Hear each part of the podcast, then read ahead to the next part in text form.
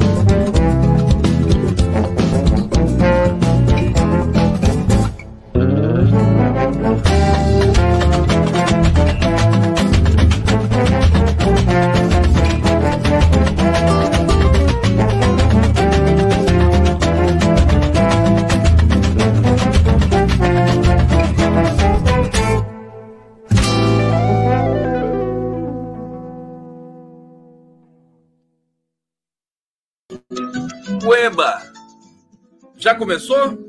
Deixa eu arrumar meu gorro aqui, tá direitinho. Deixa eu ver se tá tudo certo. Tá? Podemos ir? Então vamos.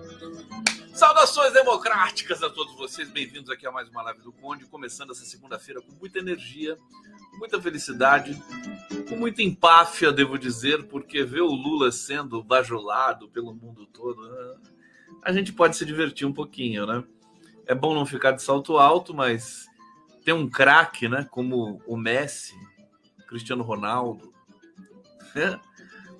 o Lula batendo esse bolão todo com um problema contundido, hein? Um problema no quadril. É... Gente, vamos falar sobre isso, vamos falar sobre a, a vergonha da imprensa brasileira, que é sempre assim que o Lula vai para o exterior aclamado por, por tanta gente no mundo todo, concorrido, todo mundo quer ver o Lula, todo mundo quer pegar o Lula, e a, a, as, as mídias brasileiras simplesmente ignoram tudo isso. Ignoram, só criticam. Aí gente, e são essas mídias que recebem a, a, a bolada da Secom lá, né? Sempre, né? Milhões e milhões e milhões. Tudo bem, é a vida, assim, eu não tô nem aí para isso, que se dane. Que se dane isso aí.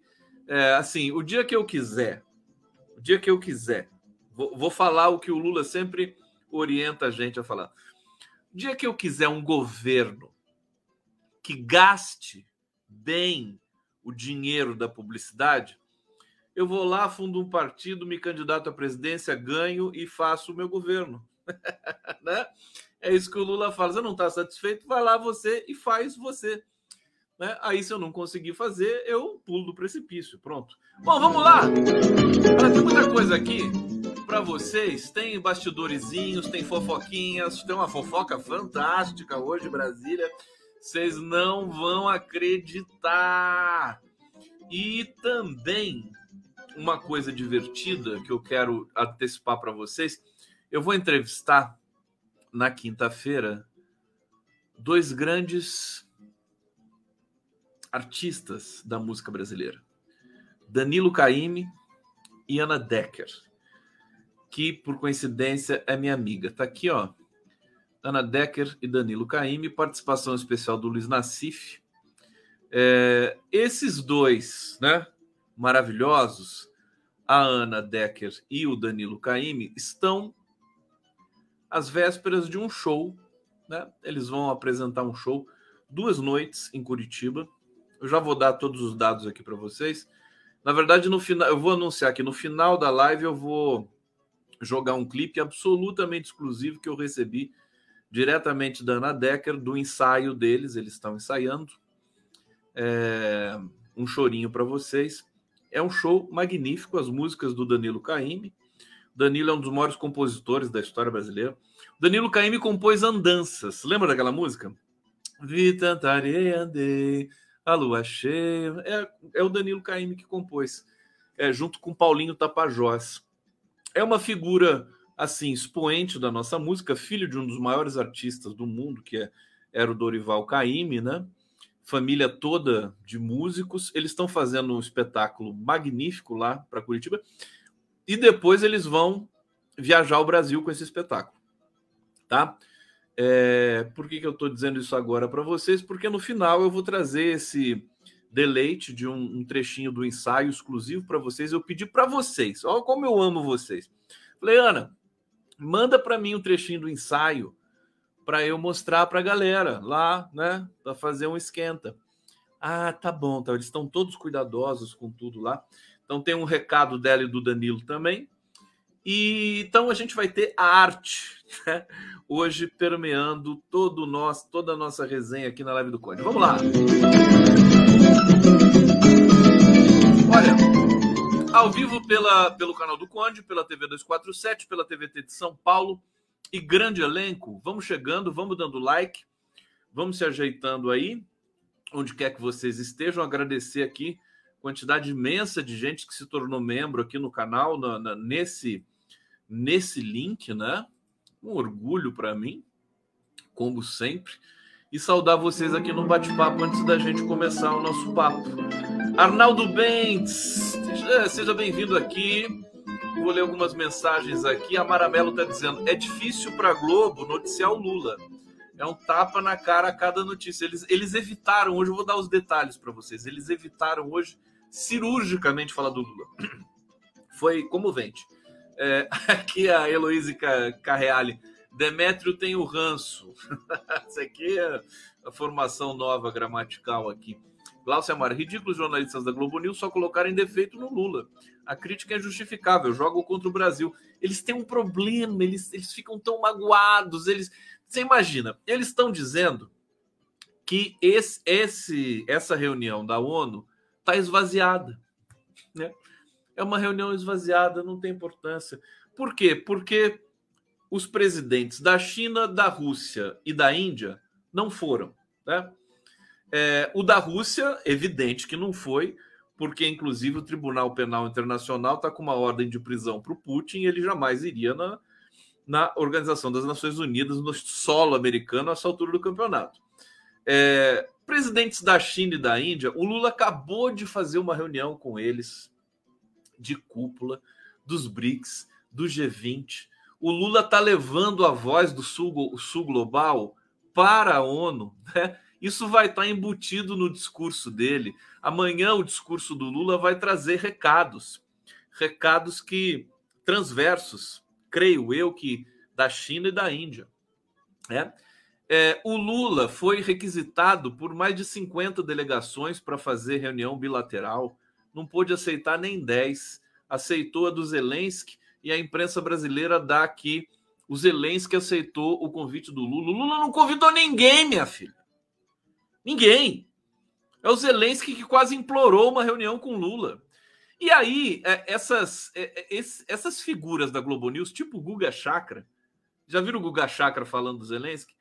O Guga Chakra acha, acha que o Zelensky é, é assim, vai ganhar o Nobel da Paz. Né?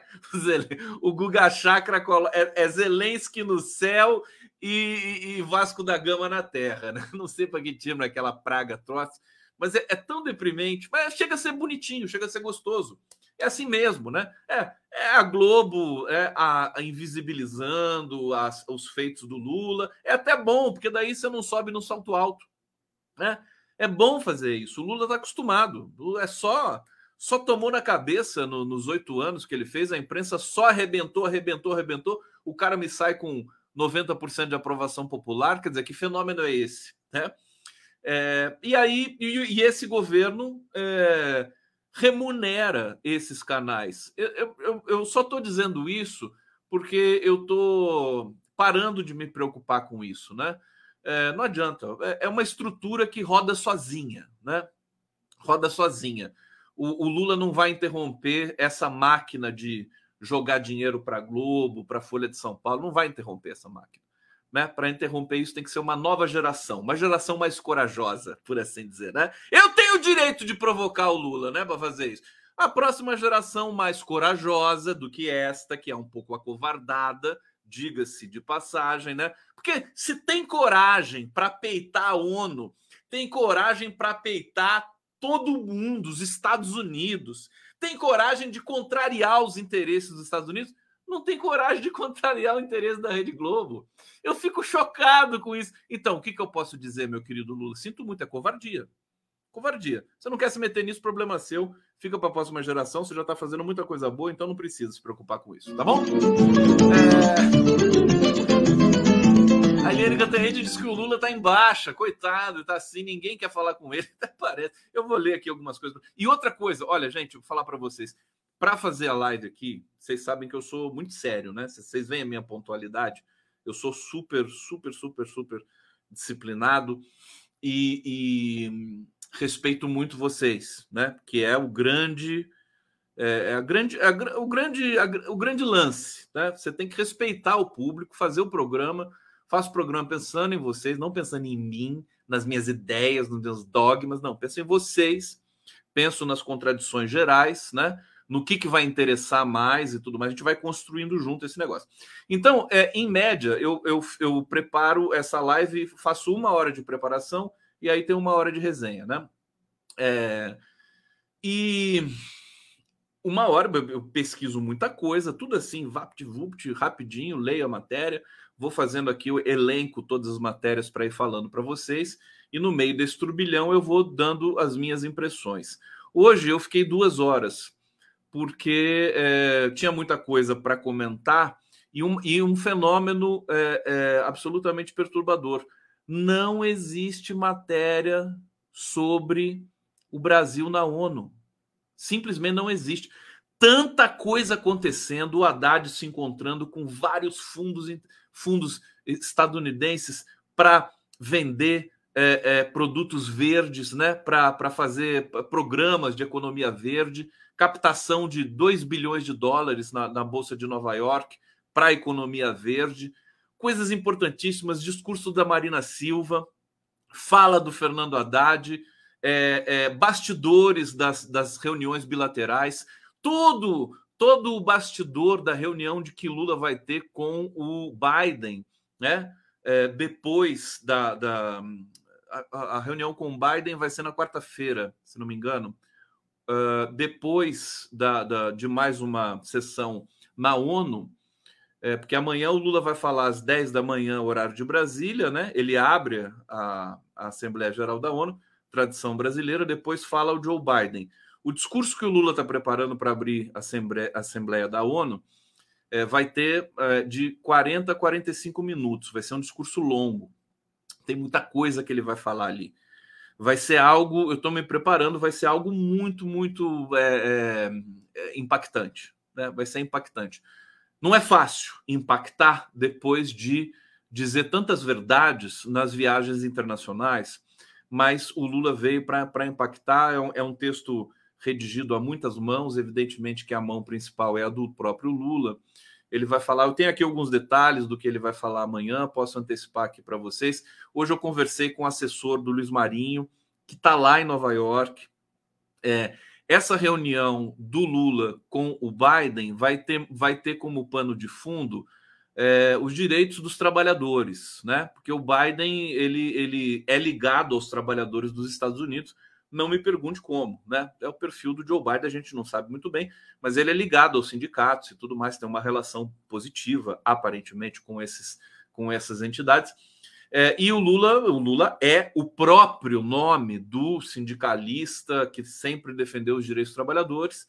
Tem uma greve nesse momento acontecendo nos Estados Unidos dos é, trabalhadores automotivos. É, os seis líderes das sindicais brasileiras estão nos Estados Unidos. Tá lá o, um deles, o Edu Sérgio Nobre, acho que vai fazer um discurso depois do Lula Biden.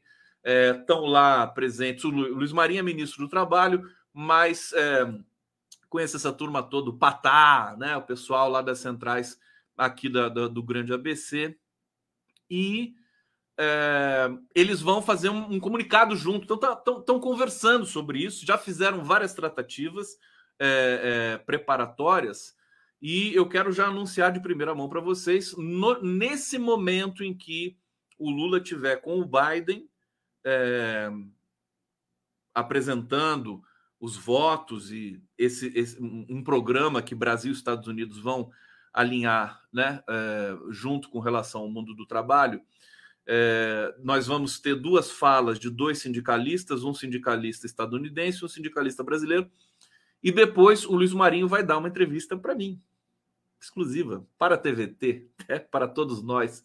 É, Luiz Marinho, diretamente de Nova York, ao vivo, na próxima quarta-feira, daqui a dois dias, portanto. Então vai ser uma coisa muito bacana, a gente vai pegar esse clima que, que, que, que, que vai estar tá rolando nos Estados Unidos para a gente saber um pouquinho melhor.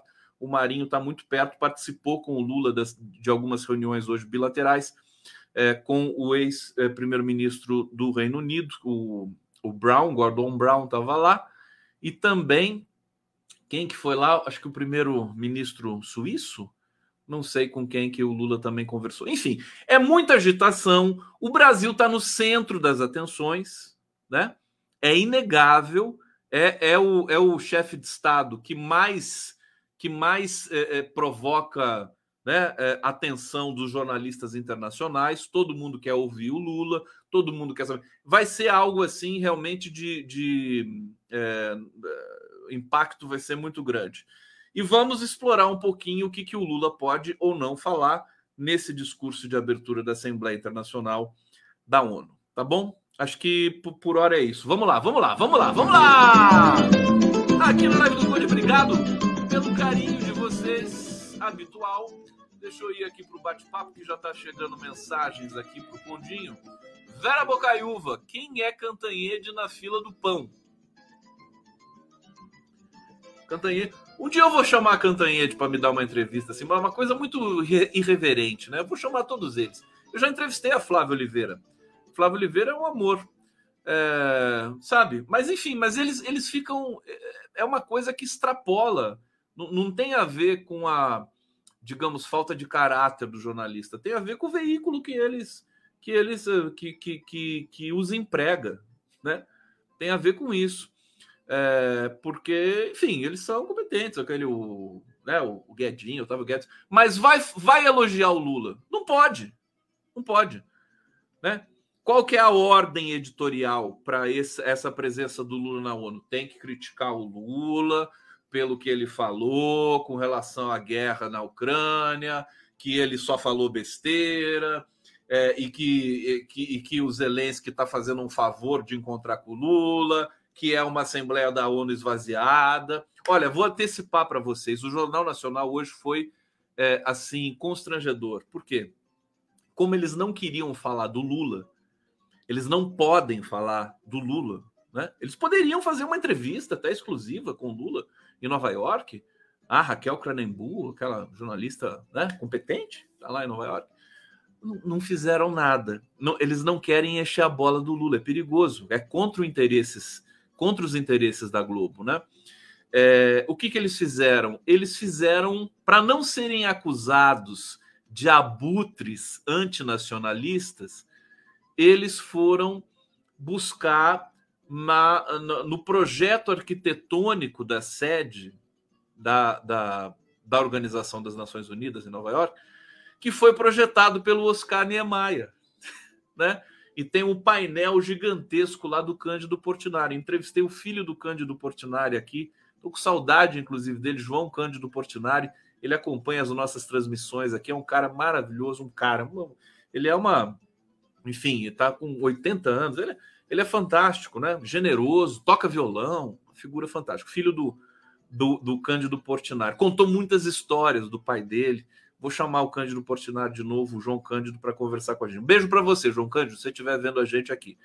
E é, a, a, Globo passou 10 minutos do jornal, uma matéria, inclusive, bonita, bem feita, explicando como é que foi que o Oscar Niemeyer, né, naquele momento, 1947, estava é, no auge da, da popularidade de um modernismo arquitetônico ele foi chamado para participar de um grupo de arquitetos na para é, faz, fazer, né, para confeccionar o projeto da sede das Nações Unidas.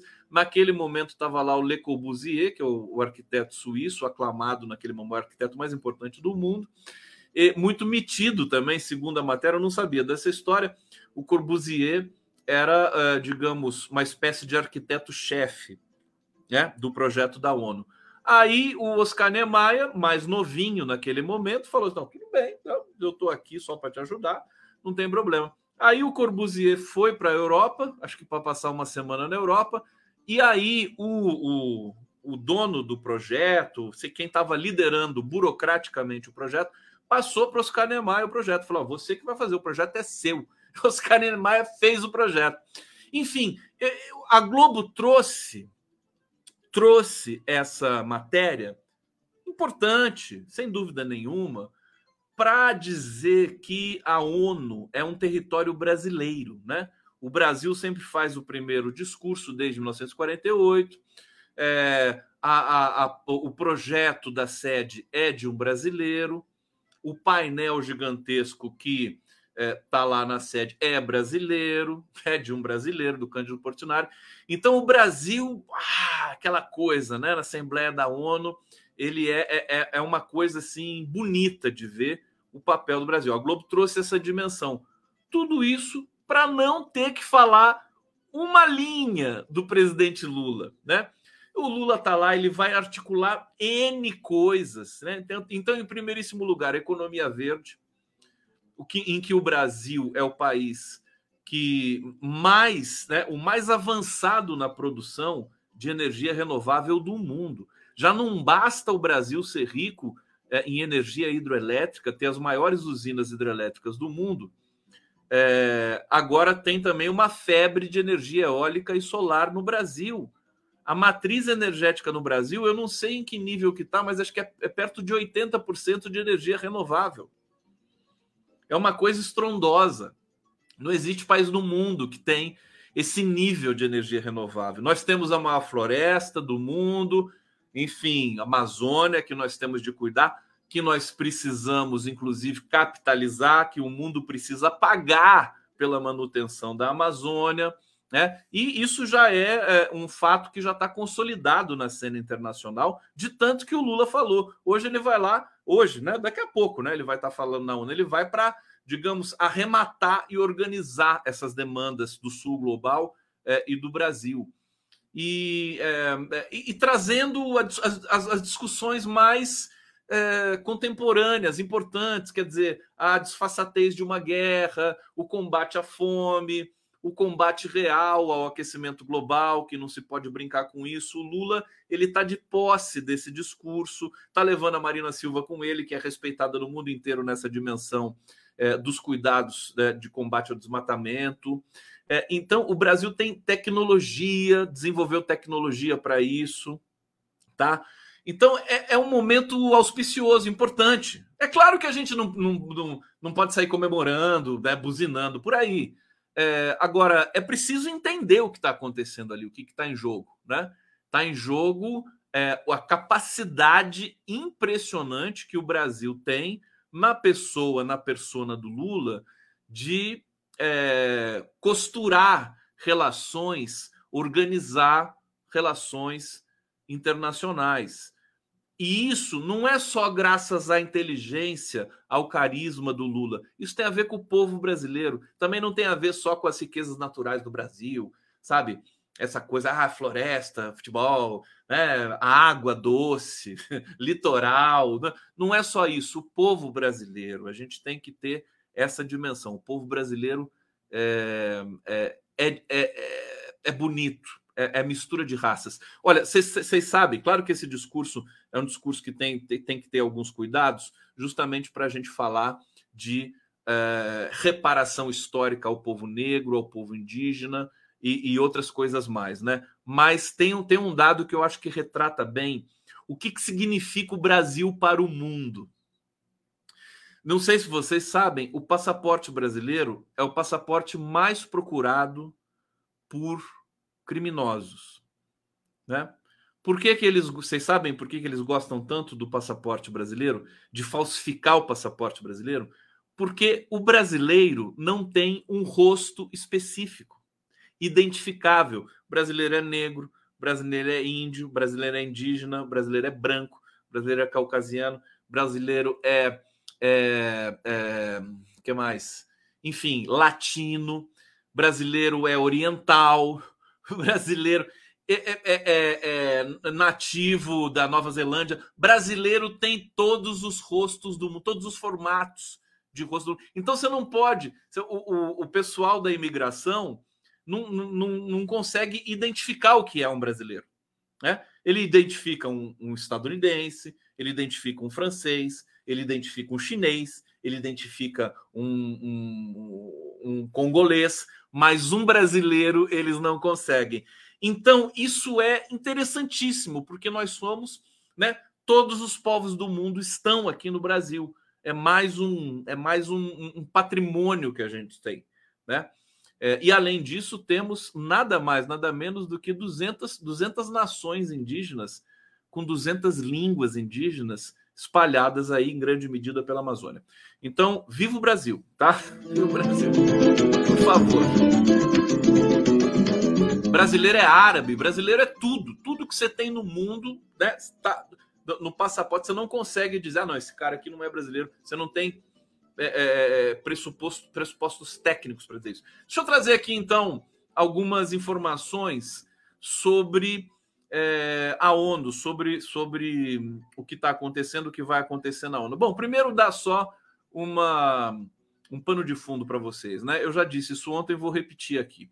Lula recebeu mais de 50 pedidos de reuniões bilaterais durante a Assembleia da ONU. É, vai aproveitar o mote de que o Brasil está de volta ao cenário internacional, evidentemente, está criticando a atual ordem mundial. O Lula vai criticar a ONU dentro da ONU, tá? Isso aqui podia apurar que, coisas que estão sendo ali costuradas para o discurso. O discurso está sendo mexido vai, a, ao longo da madrugada. Ele vai ser mexido em alguns pontos ainda. É, é, é, a questão vai representar o Sul global, evidentemente não vai falar com prepotência pelo Sul global, mas tudo vai estar nas entrelinhas, né? É, o Lula é o presidente dos BRICS nesse momento, é o presidente também do G20, quer dizer, e o Lula está na pior, né? E é o presidente do Brasil. É, o, Petit, o Lula tem agenda cheia, mais de 50 pedidos de encontros bilaterais. É, uma das reuniões já foi agendada com o Joe Biden, é, depois vai ser anunciada uma a, a iniciativa conjunta dos Estados Unidos e Brasil sobre melhoria de condições de trabalho e geração de empregos. Vai ser, vai ser impressionante isso aí, gente. Vai ser bonito de ver. É, bom, a medida vai tratar de políticas para trabalhadores de aplicativos, né? Os, os Uber, os uberizados da vida, direito de representação sindical e condições para o trabalho decente. Eles estão usando essa expressão por um trabalho decente. O que seria um trabalho indecente, né? O que seria um trabalho indecente? Trabalho indecente, trabalho escravo brasileiro, né? Que tem por tudo quanto é lugar aí vinícolas, né? Os fazendeiros que estão é, aí à torto e à direito utilizando-se do, do, trabalho escravo, né? É, ainda tem expectativa é, de países da, da, da, União Europeia para uma possível bilateral do Lula com é, o, o, alguns presidentes europeus para é, fazer algum tipo de voto com relação ao acordo é, Mercosul-União Europeia, né? porque já está há 20 anos para ser aprovado, não é aprovado nunca. O Brasil escreveu uma carta recente para a União Europeia dizendo que não aceita ser, digamos, tratado de maneira assimétrica, né? Como a Europa estava muito prepotente na, nas exigências que eles estavam fazendo. É, vamos ver o que, que vai dar. Isso pode acontecer. Bom, encontro com o Vladimir Zelensky já está marcado, vai ser na quarta-feira também, não me lembro que horário, é, mas está marcado. E é, é, o, o Celso Amorim fez questão de dizer: olha, não é não é, não, na, não é o, o, mais importante da nossa viagem. Nós temos muitas coisas aqui para tratar. Como a imprensa brasileira é vira-lata, né? Ela só vai querer falar do Zelensky. né? Só vai querer falar do Zelensky. Vai irritar o Lula, viu? Na coletiva, ela vai lá, vai perguntar do Zelensky, do Zelensky. O Lula vai falar isso. Escuta, eu não vim aqui para falar do Zelensky, minha filha. Atendi o menino aqui, você entendeu? O Zelensky já tá dando no saco de todo mundo. Ninguém aguenta mais o Zelensky. Né? No G20, isso ficou evidente, o Zelensky isolado. Os próprios Estados Unidos não estão aguentando mais o Zelensky. Então, o Zelensky ele vai lá tenta puxar o saco do Lula. Vamos ver o que, que vai acontecer nessa conversa bilateral com o Zelensky, né? Que finalmente vai acontecer. Bom, é, isso aqui é só para vocês é, terem a dimensão da importância do Lula hoje no mundo, tá? Coisa que está sendo apagada pelas, pelas mídias convencionais brasileiras. É, as mídias independentes também não estão muito empolgadas com isso. Acho que não tem que estar tá também. Deixa que eu me empolgo. E pronto. O condão se empolga e não precisa de mais nada. Mais nada. Manada você sabe que é coletivo de elefante, né? Manada. É... então vamos aqui. Bom, o que esperar do discurso do Lula? Oh, meu Deus do céu. Brasil is back. Né? Brasil está de volta. É, ele vai bater na tecla do Brasil is back não é Brasil is back. É Brasil está de volta. Como já tem feito em outros encontros internacionais. Quem diz isso é a professora Fernanda Manhota, né? coordenadora de Relações Internacionais da FAAP. É, vai falar do fortalecimento do Sul Global, né? vai falar das cúpulas recentes do o G77, que foi, acabou de acontecer em Cuba, e o G20. O Lula está todo, todo e não está prosa, né? É, vai haver um foco grande na valorização do multilateralismo, é, mas com vistas à reforma desse multilateralismo, defesa de reformas da governança internacional, readequando organismos à nova realidade do poder global, abrindo as portas para países emergentes, é, países do sul global, tá? É, também, presidente Lula vai ajustar a política externa aos objetivos dos BRICS, tá? É, apesar de ser formado por países de diferentes culturas, o bloco tem em comum a visão internacional. Os BRICS estão muito afinados, embora você tenha diferenças incríveis, é evidente, Índia, China, Rússia, Brasil, mas é, tem, tem, eles têm um, um, um, obstáculo em comum que é o imperialismo estadunidense e o dólar, né? Então, isso está tudo muito afinado. E olha que impressionante: essa reunião da ONU vai ter o Lula marcando presença e não vai ter o Xi Jinping, nem o uh, Narendra Modi, que é o presidente da, da Índia, Pre presidente ou primeiro-ministro? Primeiro-ministro indiano, né? E o Vladimir Putin. Quer dizer, o, a única voz né, consolidada do, dos BRICS e do G20 será a do Lula. Né? E os brasileiros jornalistas é, vira-latas dizem que por isso a, a, Assembleia está esvaziada. Não, na verdade, o Lula está empoderado nessa Assembleia. Né? Ele, ele, por isso que ele está sendo tão procurado, porque ele, ele é o presidente do G20 e dos BRICS. Só isso.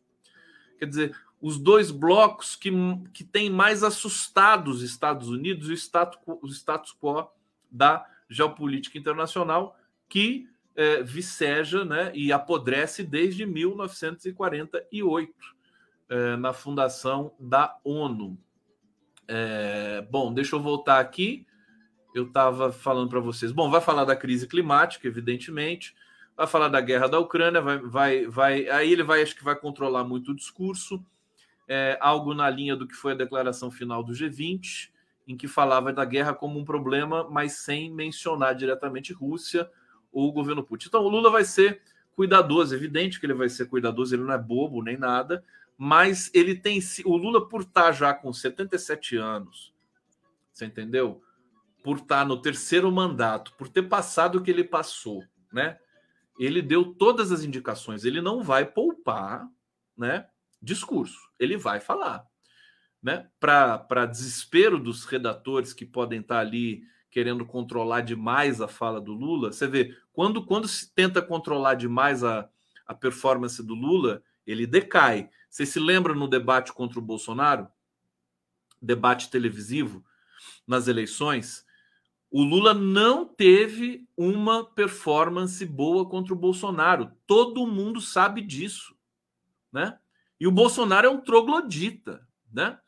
é, o Lula, no máximo, empatou aqueles debates. No sentido, não no sentido do, do conteúdo, do que se diz, mas é, como a assessoria do Lula é, é, é controlou demais, controlou demais a fala do Lula, ele teve uma performance prejudicada ali pelos seus próprios assessores, ali naqueles debates. Enfim, para o nosso bem, para o bem geral da nação, ele venceu. Tanto que eu acho que é por isso que o Lula, é, quando começou a, a falar publicamente, depois de empossado, no Brasil e fora do Brasil, ele falou tudo mesmo. Falou assim para chocar os assessores mesmo. Falou, eu vou falar, entendeu? Não vem encher meu saco, né?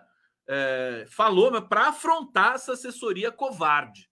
Pode ter certeza disso, né? Porque o Lula abusou, abusou é, no bom sentido, na China, na Índia, em Hiroshima, é, na França, e foi sempre fantástico, sempre chamando muita atenção de todo mundo, jornalistas fazendo fila, se acotovelando para ir para as coletivas do Lula. Bom, é, agora, na ONU, evidentemente, eu acho que existe aí pelo menos um, um fiapo de controle. Né? O Lula ele vai ler, ele não vai falar de improviso. Né? Ele vai ler esse discurso, é, parte do protocolo. É, não vai falar de improviso na ONU. E isso já é né, algo, a não ser que um, um pernilongo pique ele bem na hora que ele estiver falando. Olha, uma coisa que ele vai falar é sobre a catástrofe do governo anterior. Ele vai falar, ele não vai mencionar literalmente o Ricardo Salles, mas porque o Ricardo Salles quis dar uma pedalada, é, pedalada climática nas metas oferecidas pelo Brasil. É que o Brasil já retirou e já corrigiu esse erro. Bom, deixa eu ir para o bate-papo, eu continuo aqui é, é, falando para vocês sobre isso. Deixa eu, eu estava lendo aqui. É, DG, DG, DJ, DJ! Oi, DJ! DJ Mané. A Globo tem muito poder ainda. Tem, claro que tem. Tem muito poder. Mas ao mesmo tempo são coisas, acho que são coisas simultâneas. Ao mesmo tempo que ela ostenta poder, esse poder, é um poder envelhecido, é um poder só é, do só financeiro, só da comunicação e tem uma onda nova que a Globo não consegue não consegue recobrir. Por exemplo, você pode ver, você deve ser um jovem, né, DJ Mané, não sei, mas é, pessoas com menos de 24 anos simplesmente não assistem a Rede Globo. Não, nem sabem que é a Rede Globo. Isso aí a gente tem em pesquisas, né? A geração do meu filho, que tem 15 anos, assim, Rede Globo é um, sabe? Não existe, não existe, não tem novela, não tem bosta nenhuma ali. É, pessoal, internet, Google, né? Netflix, tudo, tudo isso aí. Nem a Globoplay convence, né? Então são, são, são fenômenos simultâneos. Ela tem poder com essa velharia, com essa elite branca brasileira, mas com o povo brasileiro, tanto que perdeu, a Rede Globo perdeu cinco eleições seguidas. Né? Perdeu quatro eleições seguidas para o Lula. A Dilma né, perdeu perdeu. E agora perdeu de novo. Bom, vamos lá, DJ Mané, obrigado. É, Zé Constantino Mazoco. Mazoco! Mazoco, meu querido. Obrigado. Grazie. É, Sérgio Capilé, cheguei agora porque eu estava vendo o Gregório do Vivier. tá vendo, Gregório do Vivier? Você gosta do Gregório do Vivier, ô Capilé? Olha, posso ser sincero para vocês? Posso ser sincero? Eu, eu acho, eu sou. Olha, eu posso falar isso de cátedra, porque minha pesquisa no mestrado e no doutorado foi sobre humor. Né? Eu estudei muito humor, semântica do humor, a história do humor, piadas, comicidade. Eu não fico aqui dando carteirada sobre isso, mas para falar do Gregório do Vivier, eu vou, eu vou fazer isso, né?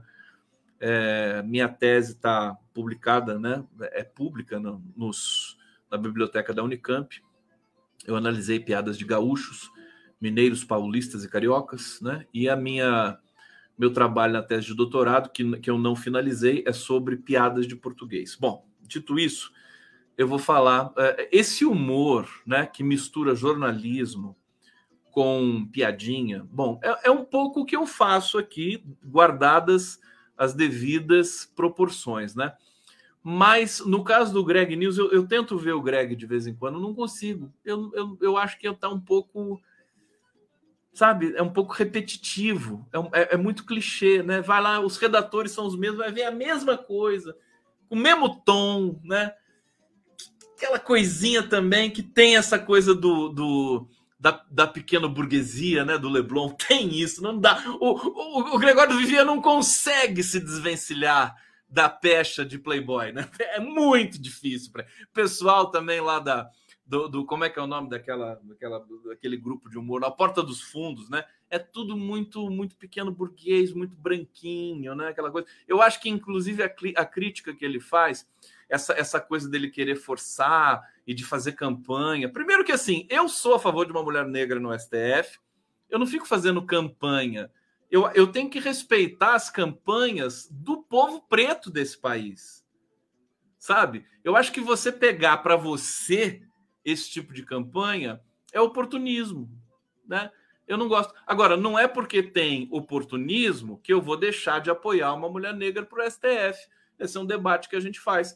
É, é, é, quase que uma luta perdida, né? Porque hoje, inclusive, tem muitas notícias de que o Flávio Dino se fortaleceu cada vez mais. Existe uma briga ali sangrenta pelo Ministério da Justiça, né?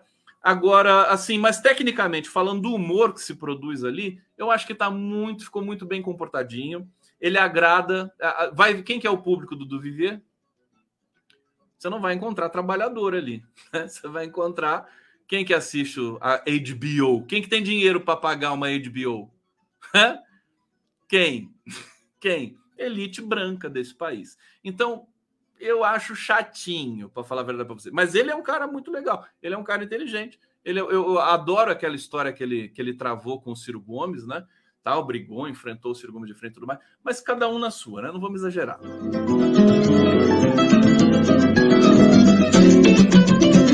Bom, tá aqui. Eu não tenho medo de falar, não. Fala mesmo. Desce o cu pra.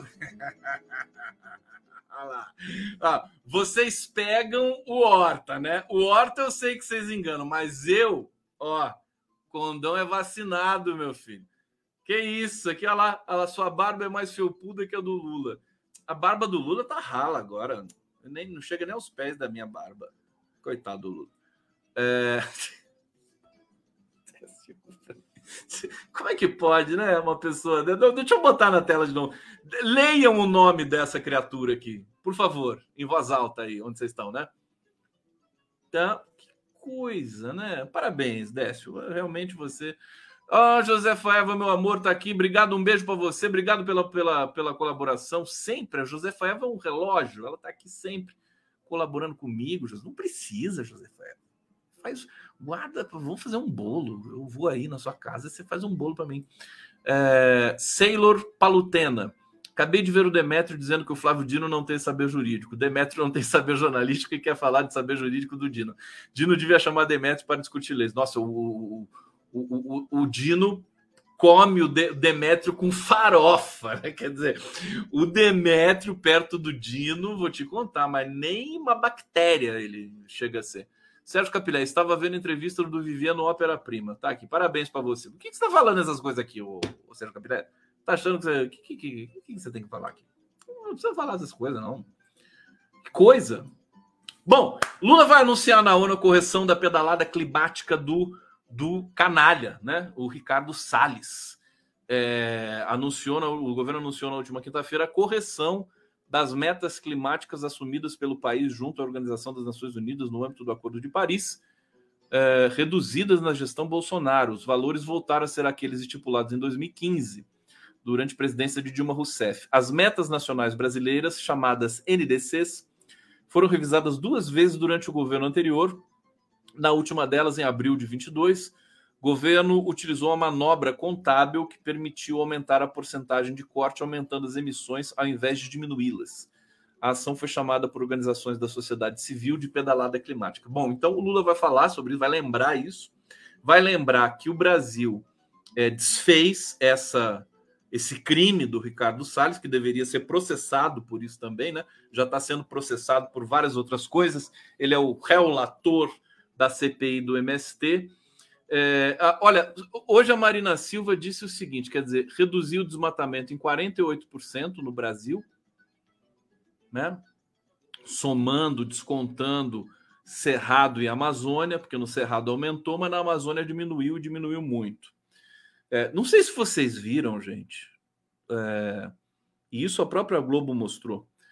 É, os, o, o, IBAMA, Polícia Federal e CMBio, eles destruíram numa operação mais de 200 barcos que estavam ali é, ancorados ao longo do rio Tapajós, de garimpeiros ilegais. É, foram destruídos não sei quantos, não sei quantas dezenas de aviões, instalações, maquinário. Eu me lembro quando entrevistei o Carlos Mink, antes do Lula assumir, assumir a presidência, o Carlos Mink falou para mim assim: garimpeiros tremei. A gente nem tinha ainda a gente já sabia a situação dramática ali do, do, do povo Yanomami é, e que ia ter que ter uma, uma ação muito muito forte ali, né? E o Mink falou: garimpeiros tremei. O Mink já foi ministro do Meio Ambiente, ele sabe, é um cara corajoso que foi atrás também desses, desses desmatadores aí na época em que ele foi ministro. É, e falou tremer. E eles tremeram, e eles tiveram de tremer realmente. Olha, o que foi feito ali no, no terri território Yanomami foi qualquer coisa de, sabe, foi inédito aquilo lá. O Brasil, as autoridades, o governo brasileiro expulsou 20 mil garimpeiros do território Yanomami. Eu acho que não sobrou nenhum. Deve ter um ou outro que está escondido ali no meio da mata, mas eles encontraram, foram tirando um por um, bloquearam até o, o tráfico aéreo ali na, na, naquele, naquele momento, né? é, também cuidaram ali dos, do povo Yanomami com vacinas, com alimentos e tudo mais. Quer dizer, foi uma ação. O, o governo Lula está fazendo. É, a gente está num momento assim, a, a, vitória da sociedade brasileira. A gente está fazendo um processo muito bonito de reparação, restauração é, da nossa da nossa sociedade, da nossa complexidade né, social. É, tem muita coisa por se fazer ainda, evidente, evidente mas o que foi feito, olha, assim, é, é algo. O Brasil estaria hoje, né? Se, se não acontece a, a vitória do Lula, né? Nós seríamos aqui praticamente cadáveres, né? Estaríamos todos, é, enfim, como, como cadáveres aqui. Bom, tem isso. Lula vai falar sobre isso também. Deixa eu ver o que mais que eu tenho aqui de bastidor dessa, dessa parte. É, ele vai cobrar para que países ricos paguem pela transição energética e deixa eu abreviar aqui. É... Bom, olha, e você quer ver como é que tá, como é que o, o jornal O Estado de São Paulo está noticiando é... a Assembleia da ONU? Lula levará pautas antigas à ONU esvaziada e dividida em meio a dúvidas sobre alinhamento do Brasil. Né? é uma vergonha muito grande. Ninguém mais leu o Estado de São Paulo, só eu pelo, pelo, pelo ofício, né? Mas é, é muito triste ver isso, é muito humilhante, né? Os próprios jornalistas, eu vejo inclusive nos olhos da Flávia Oliveira, que talvez seja mais a menos afetada ali na, naquele grupinho da Globo News, né? É uma, tem uma certa frustração ali deles não poderem manifestar as suas opiniões, né? a, a, cada um tem uma característica ali, né? O, o por exemplo, o, o, Fernando Gabeira é um ressentido, né? Fernando Gabeira, ele jamais esqueceu o chá de cadeira que o Zé Dirceu deu nele no governo Lula, né?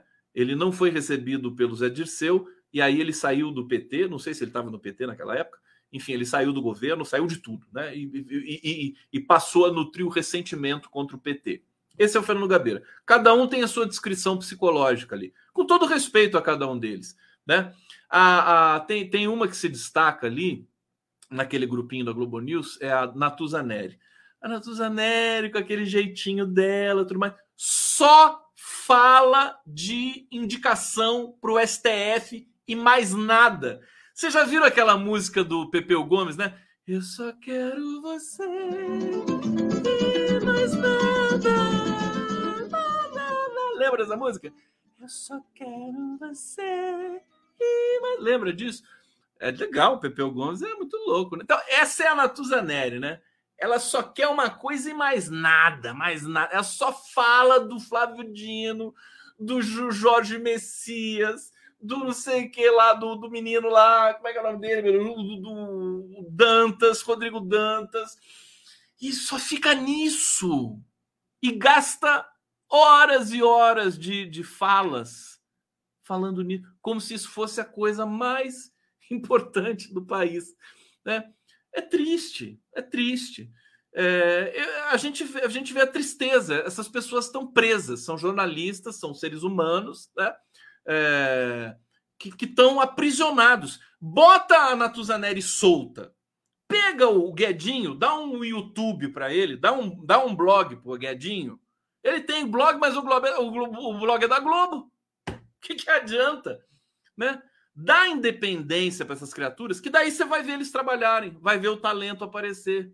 Né? Eles têm talento, mas ali na Globo não vai rolar, não vai rolar. Vergonha. É uma vergonha. Um dia eu vou dar uma festa e vou convidar todos eles e falar assim: escuta, é independência ou morte, cara, para com isso, pede as contas, né? Antes que a Globo entre em estado falimentar de uma vez, né?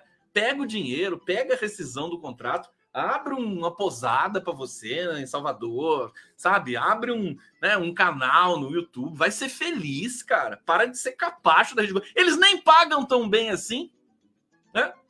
Se, se o Otávio Guedes sair da Globo, ele ganha muito mais dinheiro no YouTube, porque ele é carismático, ele é muito mais. O cara fica lá, né? Preguiça, né? Preguiça. Meu Deus do céu. Olha só, o presidente Lula cumpre uma agenda intensa em Nova York. Ele desembarcou, ah, ah o Lula em Manhattan, Manhattan. Já viram americanos, né, novarquinos falando Manhattan, Manhattan, Manhattan, Manhattan. É, nessa segunda-feira vai dar início à maratona de encontros. É, Uh, vai, vai, deixa eu ver. Bom, isso aqui já falei tudo aqui, não vou falar de novo para vocês. Deixa eu ver o que, que eu tenho. Eu quero trazer as fofoquitas agora para vocês. Bom, o, o, que o Haddad está fazendo lá é, em Nova York é fantástico, né? Títulos verdes, o governo lançou de forma inédita de financiamento de proteção do meio ambiente. Olha, gente, o Brasil é a fronteira do mundo é a próxima fronteira. Mesmo que a gente tenha perdido bônus, é, bônus etário, é, que a gente tenha desmatado. Aliás, até o desmatamento que foi feito no Brasil, hoje ele passa a ser um ativo. Por quê? Porque nós teremos planos para reflorestar áreas. O Brasil tem um, um, um estado de Minas Gerais inteiro para ser reflorestado. E isso é, vai acontecer com financiamento internacional. Quer dizer, se o Brasil tivesse toda a sua floresta preservada, não ia ter a capacidade de fazer captação para reflorestamento. Nós vamos ter capacidade. Ah, mas isso é bom ou isso é ruim? Não, isso é ótimo. É ótimo. O Brasil tem floresta, tem área desmatada que vai ser reflorestada, né? Por um processo virtuoso que pode ser um processo é, é, exemplar para o resto do mundo. Então, o Haddad está trabalhando muito nisso Tá bonito de ver as ações dele é, é, em Nova York nesses últimos tempos. Ele disse o seguinte: a principal questão que eles falam é a reforma tributária. Assim, ele está falando dos investidores que querem investir no Brasil, né? Todo mundo quer vir para o Brasil, todo mundo quer vir para o Brasil. Só que assim, eles têm medo do, do, do caos fiscal que é o Brasil. Né? Então eles pedem pela reforma tributária que está prestes a ser aprovada aí agora, acho que tem a segunda parte da reforma tributária. maior insegurança jurídica que o Brasil oferece hoje é o caos tributário que ninguém sabe quanto deve, quanto tem a receber. Isso é um horror. Também outra coisa que assusta os investidores é o juro alto do Banco Central. Né? A, na quarta-feira vai ter reunião do Copom. Vamos ver se vai cair, vai aumentar, vai aumentar de jeito nenhum, né? Quanto que vai cair. Mas é, o Haddad está nessa conversação internacional, e o Haddad é um cara que, que sabe, né, se, se é, é, é enfim, fazer essas agendas internacionais. Ele não é. O Haddad é, é respeitado no mundo inteiro, né? Foi candidato à presidência da República, perdeu daquela maneira é, é roubado, né, para o pro, pro, pro Bolsonaro em 2018, respeitado no mundo todo como, né, o mundo entende o Haddad como o sucessor do Lula. Nós ainda não, mas o mundo já entende isso porque o Haddad já foi candidato e porque o Haddad está com o Lula o tempo todo, para onde vai, né? E compartilha das ideias, e o Lula respeita muito o Fernando Haddad, isso também está evidente para o mundo todo. E o Haddad é o ministro que mais se aproxima, que mais se aproxima daquilo que foram os, os ministros fortes do Lula nos primeiros governos, Dirceu, Guxiquem, Genuíno, Dilma, né? É o que mais se aproxima. É um cara que pode falar é, pelo governo. Não tem mais nenhum outro que possa fazer isso. Não existe, né? Padilha, Rui Costa, próprio Dino. O Dino fala do Ministério da Justiça. Mas é, o Haddad, ele fala. O Haddad fala pelo governo. Quase um, um super-ministro, né? Vamos dizer assim. É que o Haddad é muito elegante, aquela coisa toda. Bom, é, deixa eu ver para onde que eu vou. Eu não posso avançar muito porque eu tenho que passar a música aqui para vocês. É, também não vou falar da fofoquinha. Fofoquinha eu falo amanhã só, tá bom? Vou ficar devendo a fofoquinha. Preciso descansar também, né, gente? Coisa. Olha, pedindo para vocês aí darem um like, tá? É, o meu coraçãozinho. É, eu quero, quero aqui fofuras no bate-papo. Sérgio Capilé estava vendo a entrevista do Vivier de novo. Aqui eu tô lendo de novo esse negócio. Maria Luísa Alessio, você é de uma lucidez incrível. Obrigado, Condão. Obrigado, Maria Luísa. Foi um elogio isso? É, então tá bom, obrigado. Que é lucidez, né? Nunca ninguém sabe, né? É, Sandra Garcia, um beijo, obrigado pela colaboração. E eu vou uh, deixar vocês primeiro. Deixa eu, deixa eu tirar isso aqui. Primeiro, o recadinho que a que a Ana Decker e, e o Danilo Caime deram para mim. Quer ver? Ó? Que coisa mais fofa. Olha aqui. Fala, Conde! E aí, Nassif, tudo bem? Tô aqui ó, com o Danilão, Danilo Caime, agora um, um super amigo, né? Tá, a gente está se aproximando, tá muito legal. E a gente vai fazer o show Farol, dias 23 e 24 aqui em Curitiba. E na quinta-feira a gente vai dar um alôzinho para vocês aí. É isso aí, Conde. Eu estou aqui com a Ana e também está me dando prazer, enorme prazer de é, trabalhar com esses músicos maravilhosos aqui de Curitiba, né? É um projeto que tem o Fábio Cardoso também no piano, que é junto com a, com a Ana, e a gente vai estar tá aí com você, batendo papo né? sobre música, né? sobre, as, sobre o Brasil. Muitas histórias do Danilo Caime, da família Caime. É, vai ser na quinta-feira, tá, gente? Cinco da tarde. Deixa eu colocar aqui o cartaz para vocês. Olha só, Danilo Caime e Ana Decker, mil Danilos na voz de Ana. E agora eu vou deixar vocês com um pedacinho do ensaio deles. Tá super bonito. É, deixa eu colocar aqui, eu vou colocar daqui, porque se estiver muito alto eu posso abaixar um pouquinho. Ó, beijo para vocês, até amanhã coração.